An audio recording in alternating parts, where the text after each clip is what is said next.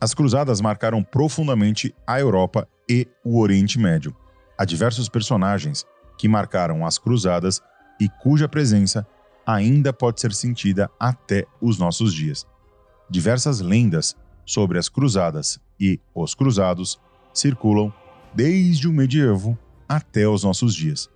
Lenda e mito, história e verdade sempre se entrelaçam quando tratamos de Idade Média.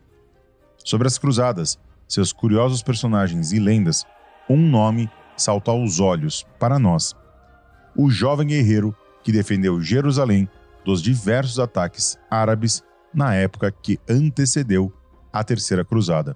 estamos falando de Balduíno IV. Mas você sabe quem foi Balduíno IV? Então chega mais e bora aprendermos juntos. Eu sou o Bruno e você está ouvindo o Medievalíssimo Drops.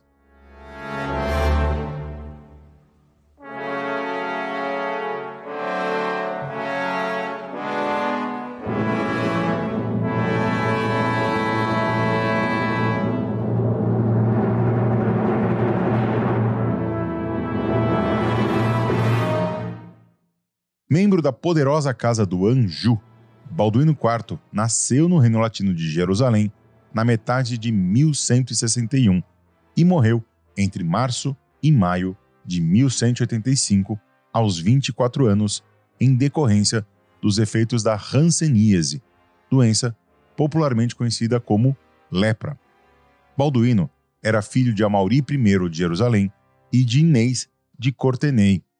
Uma curiosidade sobre Balduíno é que ele foi o primeiro monarca latino desde Melisande de Jerusalém a nascer no Outremer, ou seja, nos domínios cruzados no Oriente Médio. Sobre sua doença, não há registros precisos sobre quando o nosso Balduíno IV foi diagnosticado como leproso. Porém, sabe-se que seu tio, Balduíno III, rei de Jerusalém, que ao morrer passou a coroa para o seu irmão, Amauri I, pai de Balduíno IV, chegou a contratar médicos árabes para tratar o jovem príncipe, além de outros tutores para lhe ensinar a andar a cavalo, estratégia militar, entre outros assuntos. Suspeita-se que, apesar da desconfiança e, e de diversos sintomas, Balduíno IV não foi publicamente diagnosticado como leproso por medo disso trazer ainda mais desunião, faccionalismo e estigma social dentro do Reino Latino há também uma vertente que suspeita que não houve esse reconhecimento público porque a legislação do Reino Latino dizia que todo nobre diagnosticado como leproso obrigatoriamente precisaria entrar para a Ordem de São Lázaro, ou os Lazaristas, uma ordem militar e religiosa que atuou principalmente em Jerusalém.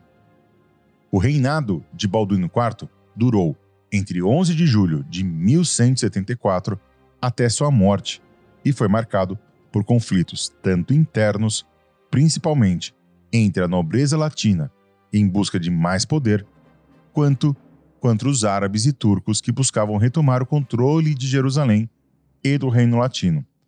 Coroado apenas sete dias após a morte de seu pai, acabou herdando a coroa que era de seu tio, que apesar de jovem e casado, não deixou descendentes. Para garantir certa estabilidade para o seu reino, Raimundo III, conde de Trípoli, de quem Balduíno vai desconfiar a vida inteira, e o Raimundo III era, no, era um dos nobres mais fortes e influentes, ele foi apontado como regente do rei. Afinal, ele, o rei, ainda era menor de idade. Essa manobra, entretanto, acabaria por dividir ainda mais a corte latina principalmente por conta da atuação das mais diversas ordens militares por trás dessa nobreza guerreira latina.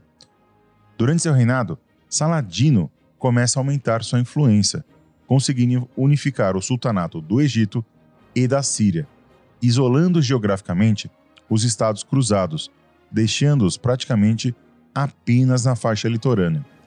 Logo, Saladino começa a atacar o reino de Jerusalém, principalmente quando da tentativa de tomar Ascalão.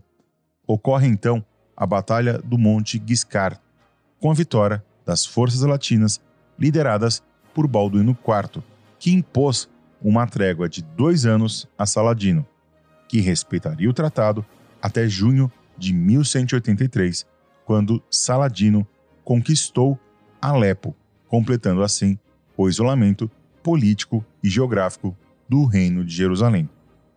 Solteiro e sem filhos, Balduíno IV faz uma manobra para tentar manter a coroa latina em sua família.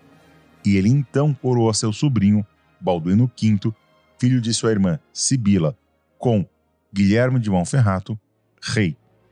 Balduíno assumiria o trono de Jerusalém em 1185, após a morte do tio. Porém, morreria em 1186 de causas desconhecidas, e a coroa então passaria para Sibila e seu segundo marido, Guy de Lusignan. Mas isso é tema para outro Drops. Essa incerteza sobre quem iria assumir o trono, afinal, as condições de saúde de Balduíno IV aqui já não eram segredo para mais ninguém, faz com que as facções políticas ganhem força e fôlego. Basicamente, Jerusalém fica a um passo de uma guerra civil. Motivos não faltariam para o início de um conflito.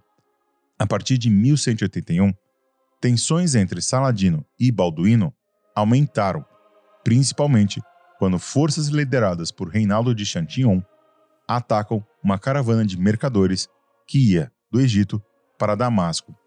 O rei exige que Reinaldo pague uma reparação para Saladino, pedido prontamente ignorado pelo príncipe de Antioquia e senhor da Transjordânia. Esse cenário, juntamente com o massacre dos latinos em abril de 1182 em Constantinopla, o que encerrou a aliança entre o Império e Jerusalém, fez com que Saladino resolvesse atacar e invadir o reino latino. A guerra logo iria romper. Após uma sucessão de campanhas militares, a saúde de Balduíno IV começa a declinar e, em 1184, ele começa a desenvolver uma febre.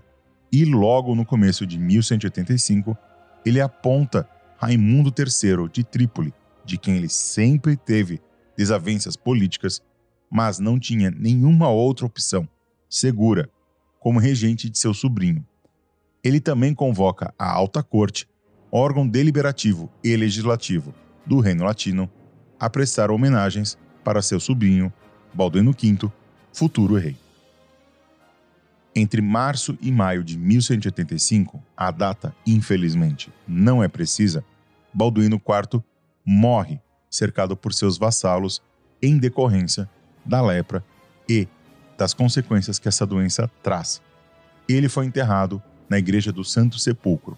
O trono passaria para seu sobrinho, porém, Saladino tem uma vitória decisiva na Batalha de Ratim e durante isso o sobrinho dele morre. Com o enfraquecimento do, do reinado latino, do reinado franco em Jerusalém, Saladino resolve marchar para, o, para Jerusalém, tomando a cidade, obrigando a fuga de Sibila e suas filhas, marcando assim o fim do reino latino e a tomada definitiva de Jerusalém pelos muçulmanos. A vida de Balduíno, sua nobreza, sua condição de saúde e seu gênio militar fez com que ele entrasse para a história e para a lenda. Um imaginário sobre um suposto rei leproso povoa a fantasia medieval, os games e outros produtos culturais banhados pelo medievalismo. Como exemplo mais notório dessa permanência nos nossos dias, podemos citar o papel central que Balduino teve no filme Cruzada, que aliás já foi tema aqui do Medievalíssimo Drops.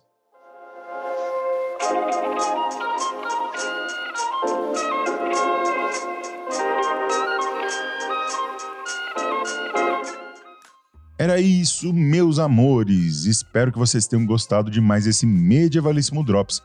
Para aumentar a sua experiência, separei as indicações bibliográficas dos materiais utilizados para esse Drops.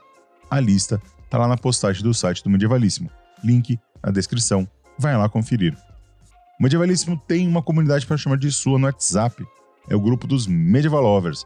Se você quer se conectar com quem ouve o programa, o link está na descrição desse episódio. E se você quer que o Medievalíssimo continue no ar, apoie esse pequeno podcast. Estamos no, no Apoia-se, Pix e link de associado na Amazon.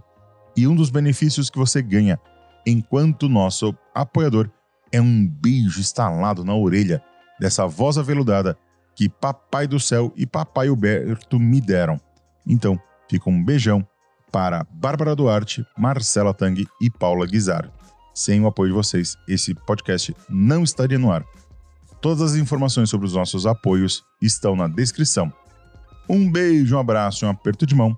Até o próximo Medievalíssimo Drops. E o resto é vida que segue.